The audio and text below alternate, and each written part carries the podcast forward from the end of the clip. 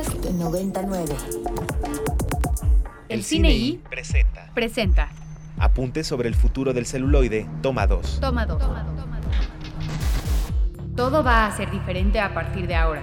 Viene una nueva generación que ve de otra manera el arte del cine. Eso sí, el cine seguirá porque siempre necesitaremos historias. Costa Gabras.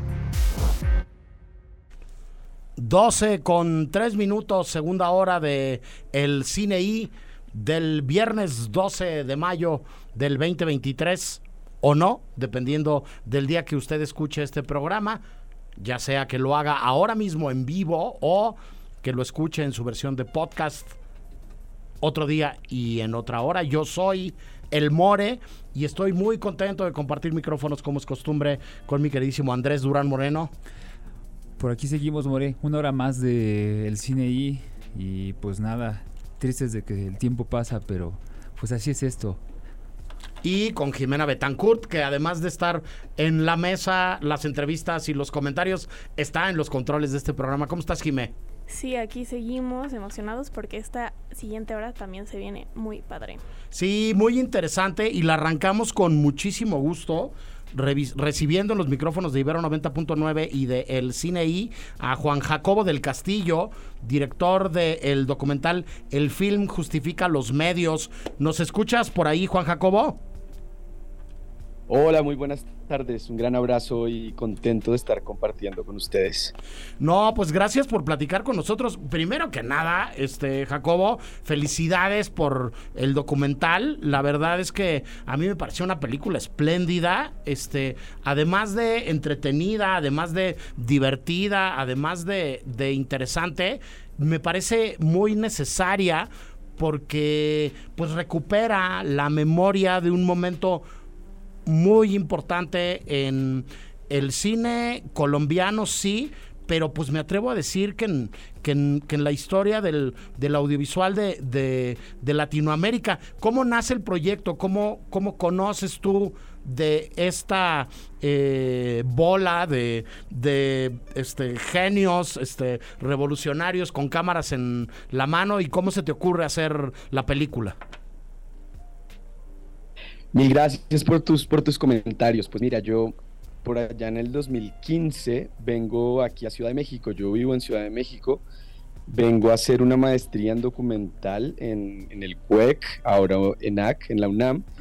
Y empiezo esta investigación, yo soy colombiano, empiezo esta investigación, pues justo porque como estoy iniciando en esto del oficio del cine documental, pues como para preguntar quién son nuestros ancestros, nuestras ancestras en esto del cine no documental y empiezo a descubrir películas, personajes, realizadoras, realizadoras muy potentes de los años 60 y 70, pues que efectivamente, como tú dices, desde el cine estaban haciendo apuestas revolucionarias. Y esto no solo sucedió en Colombia, sino sucedió en toda América Latina, sucedió incluso efectivamente en México. Y bueno, era un momento en donde el cine era muy beligerante y pues estaba totalmente comprometido con hacer parte de su, de su realidad, ¿no? Sí, el, el, el cine ha sido un, terreno eh, muy, muy fértil para, para las revoluciones, Jacobo, para, para eh, los jóvenes artistas que deciden darle la espalda al poder y al status quo. Eh, durante muchísimo tiempo el cine fue algo a lo que difícilmente se podía acceder sin recursos materiales, ¿no? Las cámaras eran caras, el material era caro, los procesos de, de revelado y de impresión y de, de, postproducción eran, eran carísimos, pero eso no le impidió este, a los neorrealistas decirle a Mussolini que no, este, eso no le impidió a los de la nueva ola este, darle la espalda a, al sistema de producción en Francia, eh, lo mismo en el, ¿cómo? En el free cinema inglés, lo mismo en el cinema nuevo brasileño, el 95, este, bueno. lo mismo en el Consama, en, en el en el terreno de, de los finales de los 60s y los 70s a, a, a, a, todos los movimientos de ruptura latinoamericanos también. Este, ¿qué tanto se parece México a Colombia o Colombia a México, Jacobo? Totalmente de acuerdo, es decir, los momentos de, ruptura en, la cultura, en el arte en el cine siempre son muy interesantes porque justamente de ahí nacen obras potentes, urgentes, frágiles, artesanales, que, hablan mucho como de, de, la sociedad en la que son producidos, ¿no? Yo pienso, digamos, el cine en Colombia que se hacía en los años 60 era poco porque a diferencia de México, en Colombia no había desarrollado una industria cinematográfica tan fuerte. Es decir, México es una excepción en América Latina, tal vez junto con Argentina y un poco con Brasil, pero los otros países teníamos una producción mucho más pequeña, ¿no? Y, y mucho más modesta. Entonces, en los 60 es toda esta gente que viene justamente incluso de otras disciplinas, porque no tenían escuelas de cine en, no habían escuelas de cine en nuestros países y que empiezan por su afán y su, exploración creativa y política, pues irrumpen en el cine, ¿no? Pero yo quiero pensar que muchos de estos cineastas en Colombia, como Marta Rodríguez, Jorge Silva, Luis Ospina, Carlos Mayolo, Carlos Álvarez, entre muchos otros, pues tienen muchas relaciones también con estos maravillosos cineastas en los años 60 en México, ¿no? Como Paul Leduc, como Marcela Fernández Violante, como Oscar Menéndez, un montón de gente, incluso el cine universitario, ¿no? Que, de donde sale el grito. Y yo creo que sí hay como muchas conexiones. Es un cine que está totalmente en sintonía como con ese contexto agitado y de beligerancia que está sucediendo. Sí, al final, eh, como bien dices tú, el grito es resultado del trabajo de buena parte de estudiantes de la primera o la segunda generación del CUEC, ¿no? En, en su momento. Este, luego, luego resulta que, que, creemos que las escuelas de cine han estado ahí todo el tiempo, pero no, y antes los cineastas salían de donde podían salir, ¿no? Y venían de, de, de muy diferentes disciplinas. Este, eh, ¿cómo, ¿Cómo consigues todo este material y cómo, cómo te haces de él para, para empezar a, montar la película. Digo, más allá de, de, todo lo que no es archivo, este, ¿cómo se trabaja con, con archivo en un, en un proyecto como el film Justifica los Medios?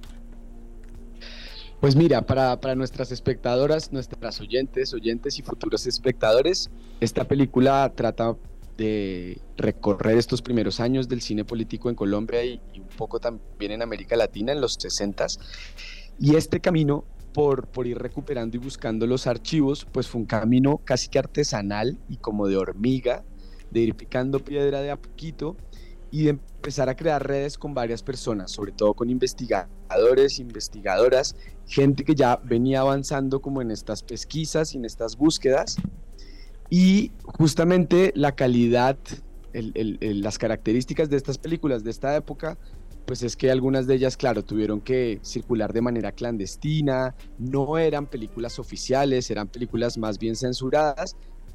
Por la misma razón, la preservación y la conservación de muchos de estos materiales, pues no ha sido y no fue una cosa fácil.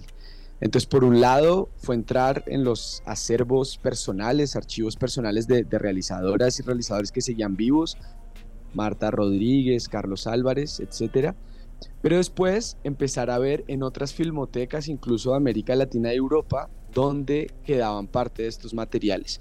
Nosotros contamos con la suerte que, por ejemplo, en la filmoteca de la UNAM se resguardaban algunas cosas de Carlos Álvarez, Fíjate que la Filmoteca de la UNAM de alguna u otra medida ha sido también una salvaguarda de buena parte de las obras del cine latinoamericano de estos años.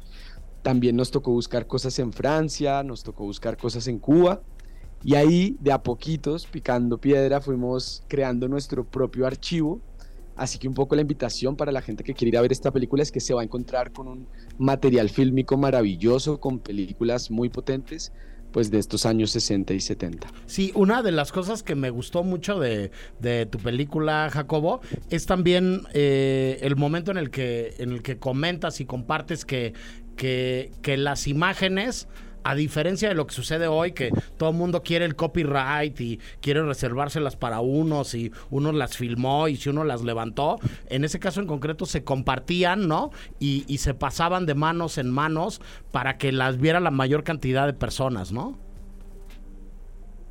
Claro, o sea, pensamos que son momentos de urgencia cultural, política, social, en donde la creatividad también se tiene que poner un poco al servicio de, estas causas, ¿no? Entonces, si bien claramente en esta época habían autoras, autores con una mirada definida, también había criterios de poder compartir, ¿no? Y de poder intercambiar y al final, pues eso, los, los films justificaban los medios, ¿no? Poder...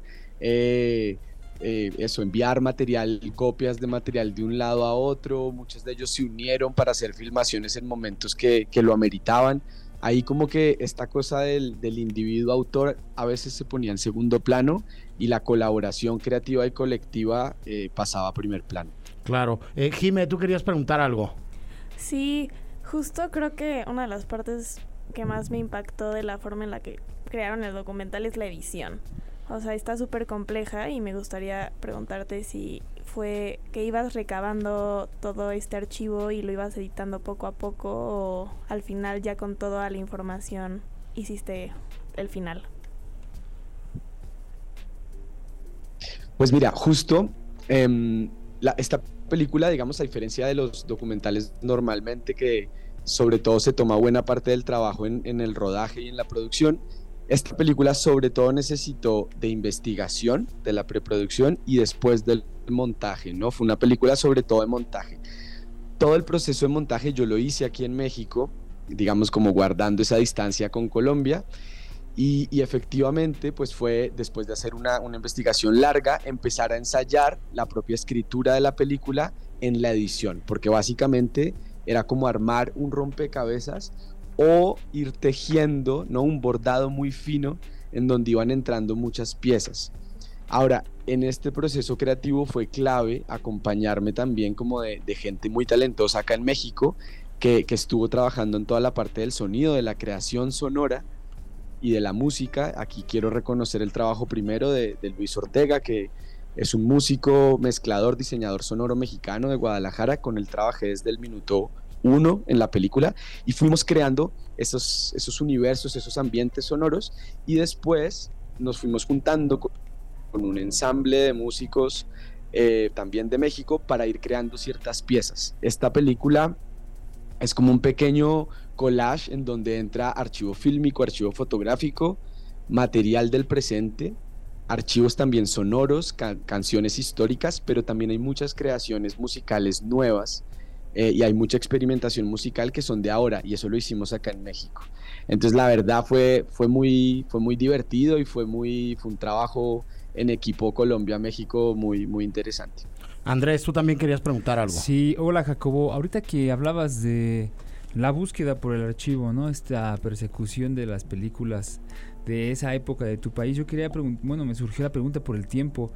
Eh, desde que empezaste a hacer la película hasta pues estos momentos en los que hoy estamos hablando de ella, ya por fin terminada, este, ¿cuánto tiempo pasó? ¿Cómo te fue en esta, en esta travesía por la creación? Fue una, hola buenas, fue una travesía, una travesía larga. Arrancamos la investigación, bueno, la arranqué yo en 2016 y terminamos la película en el 2021. Ahora, el cine documental suele ser así, es decir, quien nos escucha que se haya embarcado en proyectos documentales sabe que para llevar como a sus últimas consecuencias estos trabajos, pues son momentos, eso, ¿no? Como de mucha paciencia, de mucha obstinación y de ir encontrando, sobre todo cuando trabajas con pocos recursos. Esta película se financió solo hasta el final, para, en donde conseguimos, digamos, recursos de fondos en en América Latina y en Colombia sobre todo, para poder pagar las licencias de los materiales. Pero esta película solo llegó como a concretarse tal vez en el 2020, cuando ya logramos esa financiación. Entonces todo lo previo es despacio, de manera como muy juiciosa, muy obstinada, ir tejiendo, ¿no? Como lentamente.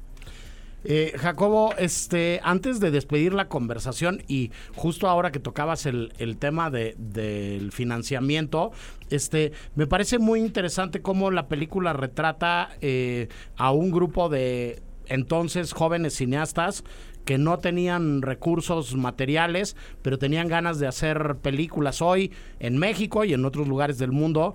Están desapareciendo apoyos o fondos o fideicomisos que tradicionalmente habían este, apoyado la producción desde varios eh, frentes y en diferentes momentos. Eh, ¿Cómo ves el futuro para, para este cine? Este, eh, ¿Cómo ves los caminos que tendrán que recorrer o inventarse los cineastas para seguir haciendo películas? Pues yo creo que el, futuro está totalmente abierto, el horizonte está totalmente abierto y, yo creo que sí tenemos que ser muy imaginativos y ahí sí creo que políticamente es donde creo que tenemos que estar más, más activos, ¿no? Si bien hoy hay muchísimos fondos y muchísimo dinero invertido, digamos, en la industria cinematográfica, también la cantidad de películas que se hacen hoy es una cosa que, ya no podemos medir, ¿no? Es, es, es, una infinidad de contenidos. Entonces un poco de lo que yo me quedo con la película también es un llamado a pues también hacer las películas que nos salen, nos salen del pellejo con las herramientas que tenemos en nuestro alrededor, ¿no? De, también procurar esa autonomía o esa autogestión en el cine. Cuando se pueden bajar recursos es ideal, pero cuando no, también hace falta hacer, hacer estas películas, ¿no? También es políticamente coherente hacer películas pequeñas, de bajo presupuesto, ¿no? Como que logremos al final hacer nuestro, nuestro cometido y la invitación al público que nos escucha, que de pronto le pueda parecer extraña o lejana esta película, es justamente ¿no? que, que, que, vayan a las salas de cine a encontrarse con, con la historia de unos cineastas y con, con, imágenes de los 60 y 70 del cine colombiano y latinoamericano, pero que les van a resultar muy vigentes y muy actuales. Eso es lo bonito y lo interesante de la historia, y es que siempre es una potencia de futuro, ¿no? que abre perspectivas de futuro y yo creo que se van a divertir y la van a pasar bien viendo esta película. Sí, entre muchas otras cosas, el film justifica los medios, dice todo cine es político y me parece que en esta última respuesta que nos dices, este se concreta eso, este enhorabuena este por Max, por Sandra, por la gente de Interior 13, este felicidades por el estreno, decirle a la gente que puede ir a Cineteca, que puede ir a Cine Tonalá, que puede ir a la Filmoteca de la UNAM, ¿dónde más puede ver la gente la película, Jacobo? Mil gracias por, por abrirnos el espacio, nos encanta además porque, porque escuchamos eh, Radivero, así que es, es, un honor estar, estar con ustedes. Entonces, a partir de hoy, viernes 12 de mayo, estrenamos por fin en México. Vamos a tener nuestro estreno grande pues en, Cineteca, hoy 12 de mayo, viernes a las 6 y 45 de la tarde y a partir de hoy pues iniciamos ya estando en la cartelera de la Cineteca Nacional Vamos a estar programados también en la Casa del Cine, en el Cinema IFAL, en Cine Tonalá y tenemos una función muy especial que ojalá ustedes, compañeras y compañeros de Ibero Radio, también nos puedan acompañar. Y es el 20 de mayo, eh, sábado 20 de mayo, en Casa del Lago, en el foro Alicia Urreta. Vamos a pasar la película y vamos a hacer en vivo eh, toda la musicalización. Como les comentaba, buena parte de los músicos de la película son de aquí de México, así que creamos un, un ensamble con músicos pues, que vienen de la escena de la música tradicional, del jazz, de la experimentación. Está por ahí Misha Marx, está Carlos Alegre, está Jacobo Guerrero, Joel Olmedo, Daniela Olmedo, Luis Ortega, entre varias personas, Max Manzano. Y con todas ellas y ellos vamos a hacer eh, esta musicalización en vivo de la película, así que yo creo que va a ser una experiencia muy bonita, muy interesante de cine expandido. Esto es el sábado 20 de mayo a las 6 de la tarde en la Casa del Lago, entrada como nos gusta, totalmente libre. Sí, que la gente vaya tempranito y que, que, que, se prepare para ver un espléndido documental. Muchas felicidades por la película, Jacobo. Gracias por platicar con nosotros y nos estamos viendo para próximos proyectos. Un abrazo. Les agradecemos muchísimo, un abrazo grande. Y nosotros vamos a ir con la última canción del programa el día de hoy. Esto nos lo preparó el queridísimo Ricardo Marín y es parte de la banda sonora de Guardianes de la Galaxia 3. Regresamos a hablar de estrenos y de taquilla.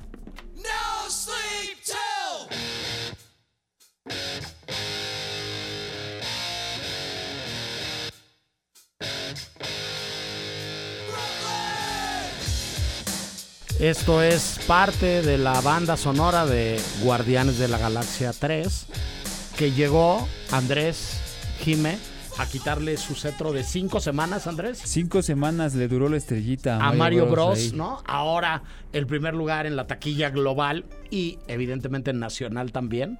Platicábamos ahora fuera del aire, Jime, sobre si la habíamos visto o no. Yo confieso que no la he ido a ver todavía. Este, Yo tampoco. disculparán este, los fans de, De eh, la saga y de Marvel este, eh, que, que, que no sea yo necesariamente el público meta ¿no? este, de, Sí. de esto. Pero, pero bueno, la verdad es que tengo que confesar que entre los entendidos que me han contado sobre la película, he oído muy buenos comentarios. ¿No? Se habla bien de la película. Está en primer lugar prácticamente en todos lados, ¿no, Pues Andrés? sí, como es natural de estas películas de Guardianes de la Galaxia, que yo de hecho solo he visto la primera. Este, respecto a todo este mundo de Marvel, siempre tengo mis reservas, pero esta de Guardianes de la Galaxia sí está un poco distinta y es un poco. Bueno, es distinta, la verdad. Sí es, sí es este. A mí me divirtió más, digamos, la primera, ¿no? Que- Primer lugar en China, en el Reino Unido, en México, en Corea del Japón. Sur, en Francia, en Australia, en Brasil, en Alemania, en Indonesia, en Italia, en India, en España, en Tailandia, en Argentina, en Hong Kong, en Malasia, en Filipinas. ¿Le sigo? Bueno, Sí, este, solo de nuevo ¿En Vietnam. dónde no, otra más vez. bien? en Vietnam no está. Otra vez, ¿no? Igual que está- Mario Bros. No está en primer lugar. Algo está pasando ahí. Este, Ah. Y había otro. Y en Japón, en Japón sigue Mario Bros, fíjense. Sí. Este. Pero Sí, bueno, cierto, este. sí. Es que es Nintendo. eh, es un, un fenómeno, hay que entenderlo de esa manera, ¿no? Y habrá que esperar que pasen más o menos otras cinco semanas, ¿no? Este, no tengo como claro eh, cuáles sean los estrenos de, de los próximos fines, ¿no? Pero de todas maneras sí creo que va a estar ahí, este, eh, dominando la, la cartelera, este, em, un mesecito por lo menos. Decir que se estrenan en México esta semana una película mexicana que se llama Cómo matar a mamá se estrena una comedia romántica. Vi el tráiler el otro día yo ahí este en el cine y me pareció por lo menos la premisa divertida y simpática que se llama Amor a primer mensaje, ¿no? Una película en donde sale Celine Dion de Celine Dion, este comentando este romance de este WhatsApp y este y Twitter y redes sociales entre entre los dos jóvenes protagónicos. Esquina Marink, perdónenme si lo estoy diciendo mal, El despertar del mal, las películas de terror de cada fin de semana, Claro. Ofrenda al demonio. Eh, se estrena Misión Explosiva, una película donde aparece por ahí alguien que solía ser una superestrella de Hollywood que se llama Mel Gibson, ¿no? Este, una película con Mel Gibson por ahí. este, mirando al cielo, mi querido monstruo, y se estrena una película paraguaya de una cineasta muy interesante, tanto en la cartelera eh, de Cinemex y Cinépolis como en Cineteca Nacional, que se llama Eami de Paz Encina, de quien hemos visto cosas muy interesantes en México. También sigue Guardianes de la Galaxia, sigue Sundown de Michel Franco, este, sigue Juegos Inocentes, Venus, eh, Agua Rosa de Miguel López Valdivia, que tuvimos aquí la semana pasada. Home is Somewhere Else de Carlos Hagerman y Jorge Villalobos sigue en la cartelera, sigue en, en Cineteca. En Cineteca arranca esta semana un eh, festival de cine europeo. eh, bastante interesante, donde hay una película que yo tuve la suerte de ver en León, en el Festival de Cine de Guanajuato eh, del año pasado, que se llama Murina, una película croata de Antoneta Alamat, es la directora, espléndida. Si van al Festival de Cine Europeo de la Cineteca Nacional, les recomiendo muy ampliamente Murina. Por ahí hay un texto mío en la página de Ibero 90.9 sobre, sobre esta película. Es la historia de una jovenaza este, que hace snorkel y buceo de apnea para pescar en las aguas del Adriático en Croacia, que tiene una relación muy complicada y, y- y muy difícil con su padre, que también es pescador. Y este, y la murina es, es una morena, es este, este pez, este serpiente, ¿no? Sí, sí lo ubico. este que es muy preciado a la hora de, de degustar su finísima carne, pero muy complicado de pescar y de cazar con arpón, pues porque se te pone este eh, Sí, complicada la, la- cosa y las- es, particularmente agresiva, ¿no? Eso, justamente decir, la, la morena es famosa por, por ser ruda. Bueno, pues Murina, que está en este festival de cine europeo, la Cineteca, es muy recomendable. Está el film Justifica a los medios, acabamos de platicar con su director. Está EAMI, este, siguen Toloriu, sigue Transición, sigue Cenote, este, que son películas que nos gustan mucho. Y en Movies se estrena esta semana eh, una película que estuvo hace muy poco tiempo en, en la Cineteca, que se llama Los Cinco Diablos, este, eh, película protagonizada por la guapísima Adele Exarchopoulos. Este, y decir que si se meten a movie, si ponen movie.com diagonal Ibero 909, este, pueden disfrutar de una promoción de 30 días gratis de eh, la plataforma. Repito, movie.com diagonal Ibero 909. Este, y vean este, eh, Los Cinco Diablos, muy recomendable. Están Los Outsiders de Coppola en movie. Está Noche en la Tierra de Jim Jarmusch en movie. Está De Ida y Vuelta de Salvador Aguirre en movie. Y, este, y muchas cosas más. Finalmente llegó a Netflix. Después de todo el pleito, de toda la discusión y de todos los ríos de tinta, mi queridísima Jime, que corrieron, llegó a Netflix finalmente la más reciente película de Luis Estrada. Eh, que viva México. Ya se puede ver a partir de este fin de semana en Netflix. Que viva México. ¿Cuándo era la fecha original? ¿Te acuerdas? Hace un ratote, ¿no? Sí, no, el año pasado. Bueno, como poquito. Octubre. fue a salas, se estrenó con 3000 copias, este hubo polémica, le hizo promoción el señor presidente, ¿no? Y aún así llegó a Netflix. Y aún así, estamos en Netflix ahora. Ya llegó a Netflix esto. En Amazon eh, Prime está El Hijo. Una película que es de alguna manera, no sé si la continuación, la precuela o algo de El Padre, esta película del director de teatro Florian Zeller, eh, alemán, ¿no? Que le dio su más reciente Oscar a Anthony Hopkins, ¿no? Sí. Ahora es eh, otra película que dialoga con eso, que es El Hijo. Esa del padre me gustó Este, mucho. buena pues película. bueno, ahora está el hijo, la puedes ver en Amazon Prime. Y dicho todo lo anterior, nos vamos al último corte del programa del día de hoy y regresamos para hablar en la semana del día de las progenitoras del cine y las madres. Díganos en arroba el cine i 909 en Twitter cuáles son sus madres favoritas de la historia del cine. El Cine I presenta Presenta. Apuntes sobre el futuro del celuloide. Toma, Toma tres. Nos estamos dando cuenta de que este cambio va más allá de la manera de distribuir el cine. Está mutando la relación que las películas crean con el público. Paulo Sorrentino. ¿Te vas a portar bien? Sí, ¿Me lo juras? sí.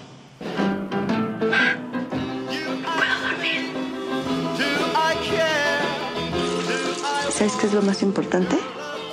Los ojos. Cachorro, ¿te importa si invito a un amigo? ¿Tú no tienes amigos? Hola. ¿Te cae bien Fernando? ¿Sí te da confianza? El cine y las madres. Toma uno. En el retrato que ha construido el cine de la maternidad a lo largo de más de un siglo de existencia, caben muchos enfoques. Y si bien es cierto que durante mucho tiempo las películas han reproducido modelos e ideas impuestos por el poder que buscan conservar el status quo, también lo es que hay muchas maternidades distintas en el universo del cine. What were your daughters like when they were little? Were, were they like this willful little creature? I honestly, I can't remember much actually. Oh, no, you can't forget anything about your own children. Is that your experience?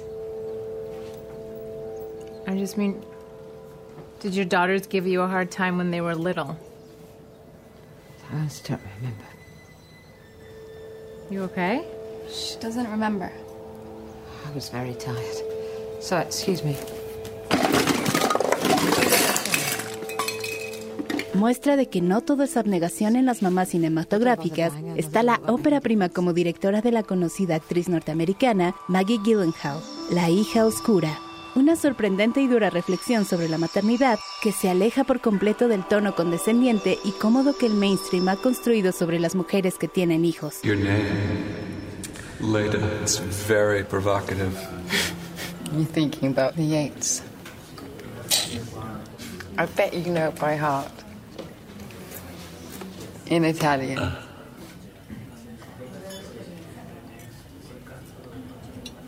Tutto di colpo. La grande ale. Palpitante. Abordada desde una intimidad y cercanía impresionante, y con una mirada crítica que cuestiona el por qué ser madre debería estar peleado con el éxito profesional, la independencia o la búsqueda del placer personal, la historia que nos cuenta la hija oscura resulta más que pertinente en los tiempos que vivimos. Kevin. Kevin. Kevin. Could you say mommy for me? No. What comes after three? Nine. Die! What comes after seven? 71. I pooped. These squiggly squares of paper. They're dumb. 1, 2, 3, 4, 5, 6, 7, 8, 9, 10, 11, 12, 13. I had poopy pants. 50. Now can we quit? I don't like that. Turn it off. Go away. I'm tired. Mom's fat. The boy puts his pee-pee in the girl's doo-doo. I want to go home. I don't give a rat. Give a rat. Caso similar al enfoque de Gyllenhaal es Tenemos que hablar de Kevin de Liam Ramsey, una oscura película que trasciende los lugares comunes de la romantización, de la bendición de ser madre y presenta personajes complejos y con volumen que invitan a cuestionar nuestros propios prejuicios. Right around dessert, you can ask about drugs. Real careful, like, because you don't want to scare me into like lying my head off. So you have to say how you've experimented. Then finally, once you've sucked up that entire bottle of wine, you can go all gooey eyed and say how nice it is to spend quality time together. You can scooch over and put your arm around my shoulder. and Give it a little squeeze, squeeze, squeeze, squeeze. Esto es el cine y las madres. Yo soy el More. Y en la semana del 10 de mayo platico sobre el tema con Andrés Durán Moreno. Muy listo, More, para este temazo. Un saludo a mi mamá, que a lo mejor me está escuchando. A veces se da el tiempo de escucharme. Saludos. Y con Jimena Betancourt. Sí, igual creo que es un tema que da para muchísimas películas muy buenas. Este, entró a la cabina y sale eh, David Obando, nomás para decir que también en el Día de las Madres, él está presente, ¿no? Cerca del, del Día de las Madres. Este, ¿Cómo estás, Obando? Hola. Hola, hola, bien. ¿Ustedes qué tal? Bien, este, películas sobre madres o retratos de madres de, en el cine. Ah, mm, yo creo que, a ver... Ah, Digo, pues acabamos todo de- sobre mi madre, obvio. Todo sobre tu madre, ok. en la sí. otra cápsula, Obando está aquí spoilereando el programa. En la, en la Sí, segunda cápsula hablamos como de siete películas de Almodóvar, porque Almodóvar sí tiene un universo este, muy maternal, muy femenino, muy, muy de sororidad, muy además de que la- las madres en las películas de Almodóvar, este, como que echan montón, ¿no? Sí. No solamente la mamá es la que cuida a la criatura, ¿no? Y, y la que eh, la acompaña y la forma, sino que están todas ahí alrededor, ¿no? Un matriarcado y, ahí. no, y pueden Sí. venir de, de donde sea y, Claro. y este dedicarse a lo que sea, ¿no? Este eh, son, son interesantes. Aquí lo curioso, lo platicábamos ahora, esta primera cápsula hablaba de, de algo que a mí me parecía interesante proponer en el guion y poner encima de la mesa, que es que normalmente se romantiza, ¿no? Sí. La figura de la madre en el cine y de pronto dices, a ver, pues hay muchas madres. Estas dos eh, cintas de las que habla la cápsula, eh, La hija obscura y tenemos que hablar de Kevin, hablan de estas otras maternidades y de, de un rollo que, que, a ver, no necesariamente es color de rosa, ¿no, Jimé? O, o no debería de ser color de rosa. Sí, justo una de las películas más recientes mexicanas de terror, Huesera, habla de Sí. una maternidad no deseada y como pues sí puede ser madre y qué bonito, o eso lo plantea todo el mundo, pero chance no es para todas las mujeres. Es una Y de chambota. cómo además el resto de la sociedad te empieza a decir así como de, uy, no, vete acostumbrando a no dormir, eh, uy, no, vete acostumbrando a que te, uy, no, eso de ahorita no es nada. Te voy- Oye, espérate, deja de producir, ¿no? Este, dame cinco minutos y permíteme como, como un espacio para respirar, ¿no? Este, no seas así. Este, hay madres Coraje también están en la otra cápsula, este, o madres que mejor no te metes con ellas, ¿no? O sea, ten como mucho cuidado. A mí me vienen a la mente, digo, no están en las cápsulas, hay una película de tres cortometrajes que se llama Historias de Nueva York, que están dirigidos por eh, Francis Ford Coppola, por Woody Allen y por Martin Scorsese. Y la historia de Woody Allen retrata algo que también está por ahí en una obra de teatro que es, que es famosa, que, que, que es este sobre las madres judías. La, la, la parte de la película de Woody Allen se trata de un cuate que lleva a su mamá este, ya mayorcito, es Woody Allen el personaje, lleva a su mamá a un espectáculo de magia, suben a la mamá con el mago y el mago desaparece a la mamá. Y nunca aparece la mamá, hay como un rollo ahí metafísico, y la mamá se aparece en el cielo de Manhattan. Entonces, este, este personaje sale a la calle, ¿no? Sí. A ¿cómo se llama? Sale a la calle a, a, mm, este a comprar el pan y está su mamá ahí en el cielo, enfrente de todo el mundo. Mijito, ¿por qué no te pusiste suéter? Este, Clásico. mijito, este, ya te contentaste con tu esposa, mijito, Sí, ¿no? sí. O sea, haciendo como público este asunto de, de pues de que de que las madres son como esos personajes omnipresentes, ¿no? Claro, con, sí. con- con los cuales uno dialoga todo el tiempo. A su manera también. Me quedé pensando ahorita ya que, que voy agarrando el hilo y que me acuerdo que el tema es este. eh, no dejo de pensar en la madre eh, de Requiem. O sea, Sí, justo la mencioné yo, Sí, Sara ahorita Goldfarb. Andrés fuera de aire eh, decía sí. Sara Goldbar. Sara Goldfarb es la... Goldfarb. es una la- imagen poderosísima de una madre que tal vez yo creo que fue el primer encuentro que tuve con una imagen distorsionada y voy a entrecomillar distorsionada a la forma en la que pues concebimos muchas de las Sí. de las primeras impresiones que tenemos hacia Una madre que ¿no? ve tele y Ajá. programas de concurso y que se entusiasma con, con asistir a un programa de concurso. Una madre que le mete recio a las anfetaminas, ¿no? Sí, Este, al Clovensorex. Ah, Eso. ese es Bueno, el- aquí ya sí, se- se ve que sí, le investigué. Andrés ya está aquí sacando como, como detalles, este... Sí, no, pues es que ese es el compuesto que al final ella consume. Es una pastilla que le suprime el apetito, que pero que por investigaciones se dieron cuenta de que causaba episodios de psicosis pues pesados, ¿no? Obviamente la película pues está como extrapolado y muy bien presentado.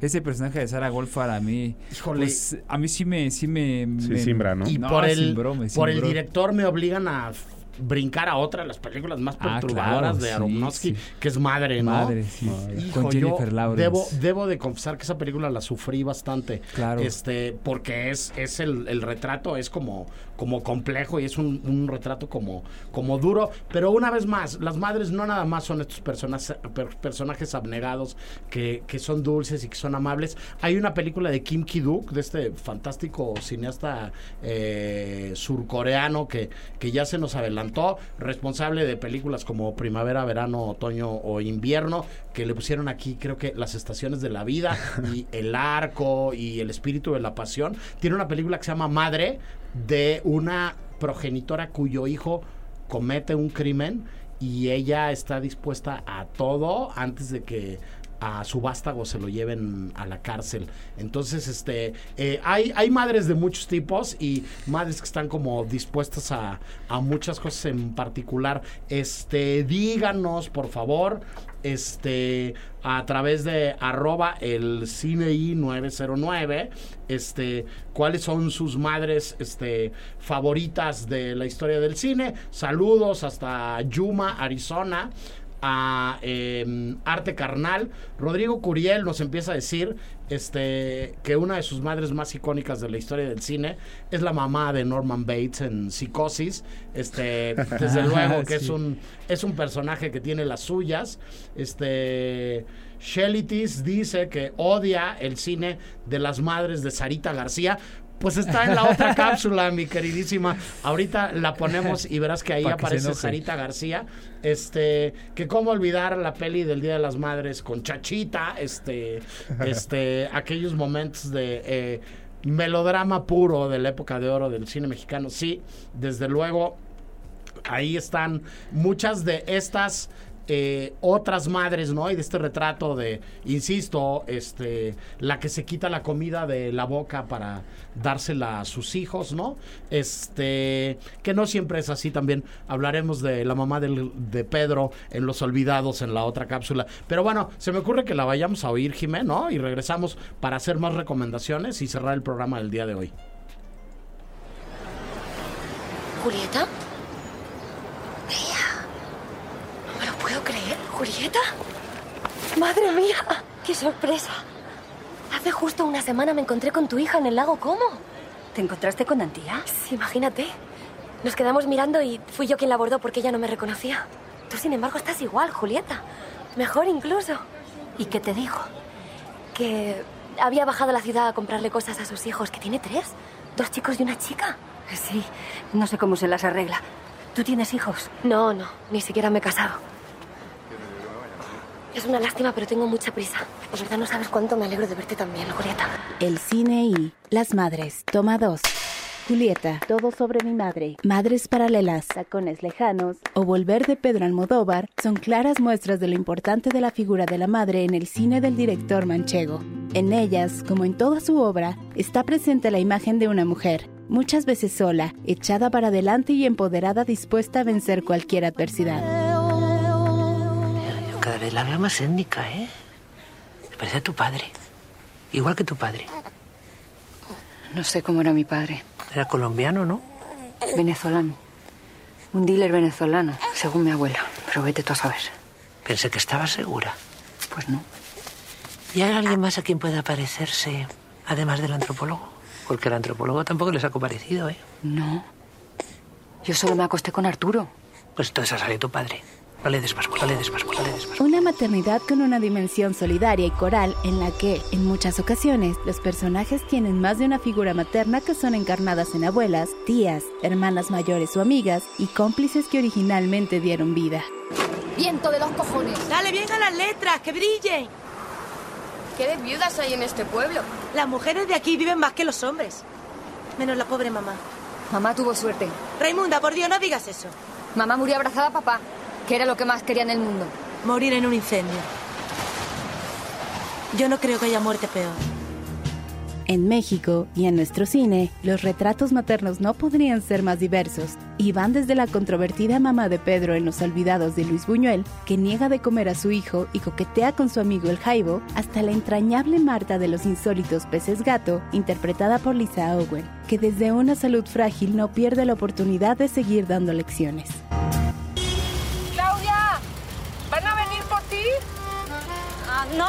Ahorita me agarro un taxi. ¿Cómo crees? Estás recién operada. Te llevamos. Súbete. Mira, esta es Mariana. Saluda a Mariana. Ella es Hola. Claudia. Y Wendy es esta, la de afuera. ¿Qué día naciste? El 31 de diciembre. Ay, qué fecha tan desafortunada. ¿Hace cuánto estás solo? Desde los dos años. Hay también, como parte de la variedad, mujeres solas que tratan de sacar adelante a su prole en Los Lobos de Samuel Kishi o Blanco de Verano de Rodrigo Ruiz Patterson. Y madres coraje que están dispuestas a todo en retratos recientes como Ruido de Natalia Beristain o La Civil de Teodora Mijay. Soy Julia, la mamá de Ger. Hoy se cumplen nueve meses que no sé nada de ella. Estaba feliz y ahora no sé dónde está. Y luego está el papá de Ger, que se ofrece a acomodar todo y no entiende que yo no quiero. Me encabrona que sea tan amable. Yo no quiero que sea amable. Yo lo que quiero es saber dónde está mi hija. No está sola. No está sola. No está sola. No está sola. No está sola. Desde Sara García, matriarca por excelencia y modelo de la abuela del cine mexicano en Los Tres García, hasta Elizabeth Aguilar, la mamá guapa del amigo de la que cualquiera podría enamorarse en Mariana Mariana. Hay en el cine madres para todos los gustos que celebrar en su día. Felicidades a todas. Ya no puedo. Ya no puedo con tantas mortificaciones. ¿Quién había de decirme que aquellos chiquillos que yo crié con tantos desvelos habían ahora de amargarme la vida? sea por Dios. Cría cuervos y te sacarán los ojos. No diga eso, abuelita. Perdona, mi abuela. No seré yo el que le vuelva a dar motivo de queja, doña Luisa. Doña Luisa, tu abuela. Sí, tu abuela. No me trates como una extraña. Bueno, y ahora quédense a reflexionar lo que les he dicho. Recta final de el cine y las madres, este, madres buenas, madres malas. eh, Madres Vaya, buenas y malas. Pero eh, madres. entendidas, pero madres, exacto. Sí, sí. No, entendidas desde esta esquematización maniquea, ¿no? De, de los personajes que se podrían acabar proponiendo desde la narrativa audiovisual en la que se basa este programa, que es el cine, ¿no? Este, no, no, no pretendemos este, generar juicios de valor aquí, ni mucho menos. Este, a mí me, me gustaría resaltar y poner sobre la mesa que, que justo esta manera de expresión eh, posibilita que haya muchos y muy diversos retratos. Y me parece que eso es como, como lo verdaderamente interesante. En esta segunda cápsula que hablaba yo de, de cine iberoamericano, de cine latinoamericano, de cine mexicano, ¿no? Eh, está, por ejemplo, la mamá de Pedro en Los Olvidados, que le niega la comida a su hijo, ¿no? Y le cierra de algún modo el consama. eh, el refugio o las puertas de su casa. Este, cuando se estrenó la película, por allá en 1950, eh, hubo muchísima crítica y, y- y hubo como, como mucha molestia y ataques hacia don Luis Buñuel por, por ese retrato que hacía de una madre mexicana, que no era posible que en México una madre le negara la comida a su hijo y que y le querían aplicar el artículo constitucional de los extranjeros indeseables. Ya era mexicano don Luis en aquel entonces, ya se había naturalizado, ¿no? Pero bueno, más allá de eso, me, me parece que, que pues que en la diversidad de los retratos que puede hacer el cine, pues caben, caben todas, ¿no? Y, caben este, todas estas culturas. Este, pongo yo ahí en, en la, en la cápsula también otra película mexicana que me fascina, que es Los insólitos peces gato de, de Claudia Saint-Lucé, que, que tiene en Marta, ¿no? Un personaje que me parece increíble. Hay una película de Isabel Coixet que me encanta, que se llama Mi vida sin mí, con Sarah Polly, ¿no?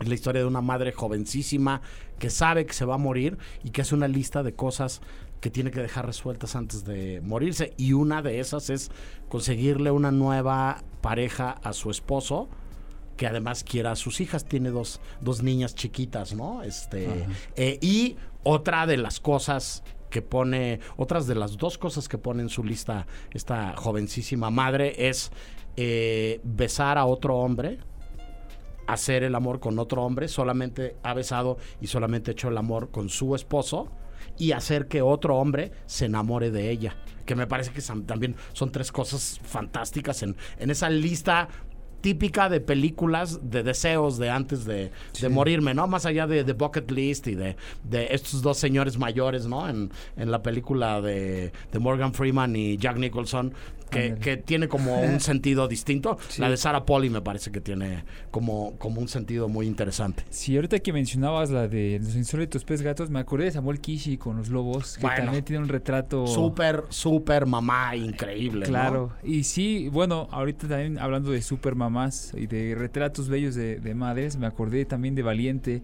esta mamá que es convertida en oso.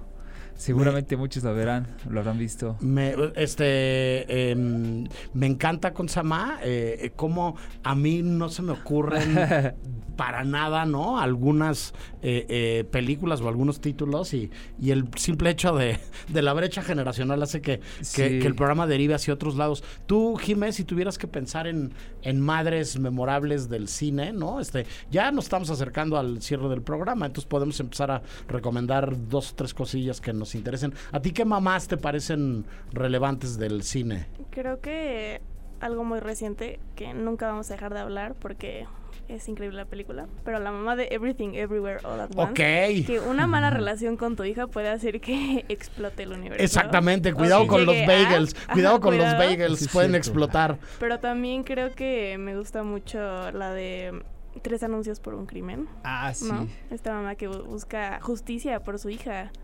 Y Sí, poderoso, super mamá. De hecho, es el personaje de, de Mac- McGonagall, no me acuerdo cómo se... Matthew se- McDonagh. se- me pareció uno de los mejores personajes mamás que he visto. Bueno, lo que Ah, yo no, no, pero estoy diciendo, yo te dije el nombre de, de un actor, no, ya sé, Sí, este... sí, sí, Matthew dijiste, no, no, no, pero te dije Matthew, no, no, Se no, este... el nombre de ella, pero se Mac eh, algo.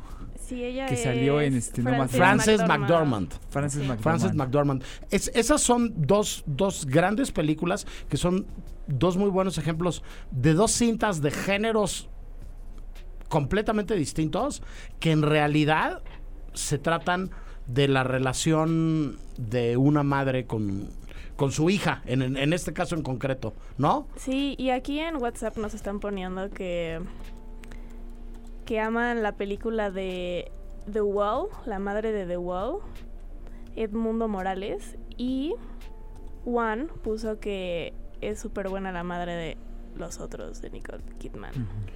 Ok, este, nos dicen por acá también que eh, Eva Unit eh, 01, que su madre favorita del cine es la madre estricta de The Wall.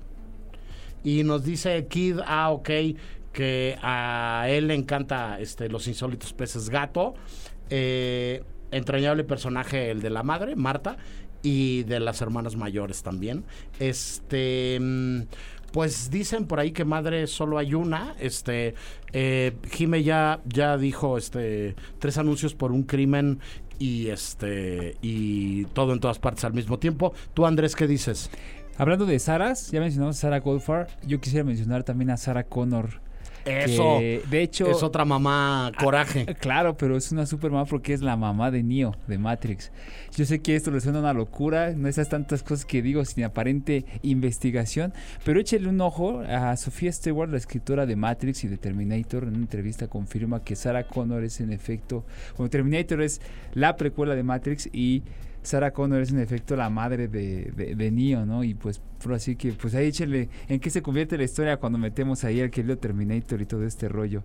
Y pues yo creo que esas dos, esas dos aras son las que me gustaría traerles, este, pues a recomendación para que le echen un ojo.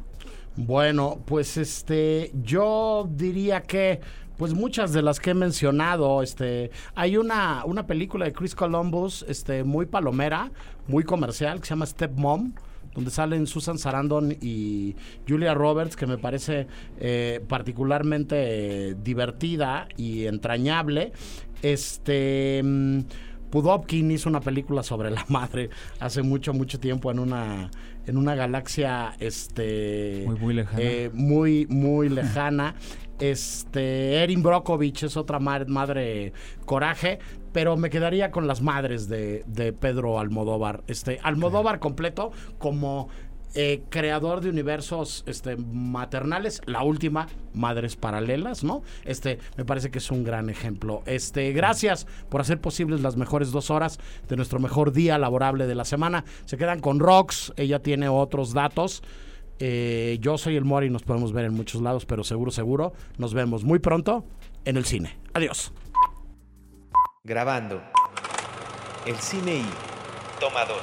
Berlín, Morelia, Tesalónica, Toronto, Guadalajara, Jerusalén, San Cristóbal de las Casas, Locarno, Guanajuato, San Sebastián, Puerto Escondido, Portland, Querétaro, Annecy. En 17 años caben muchos viajes, cientos de transmisiones y muchas entregas de premios. El cine I o un buen pretexto para hablar en la radio de lo que más nos gusta. El cine y. El cine I. Por Ibero 90.9. Para más contenidos como este, descarga nuestra aplicación disponible para Android y iOS o visita Ibero909.fm.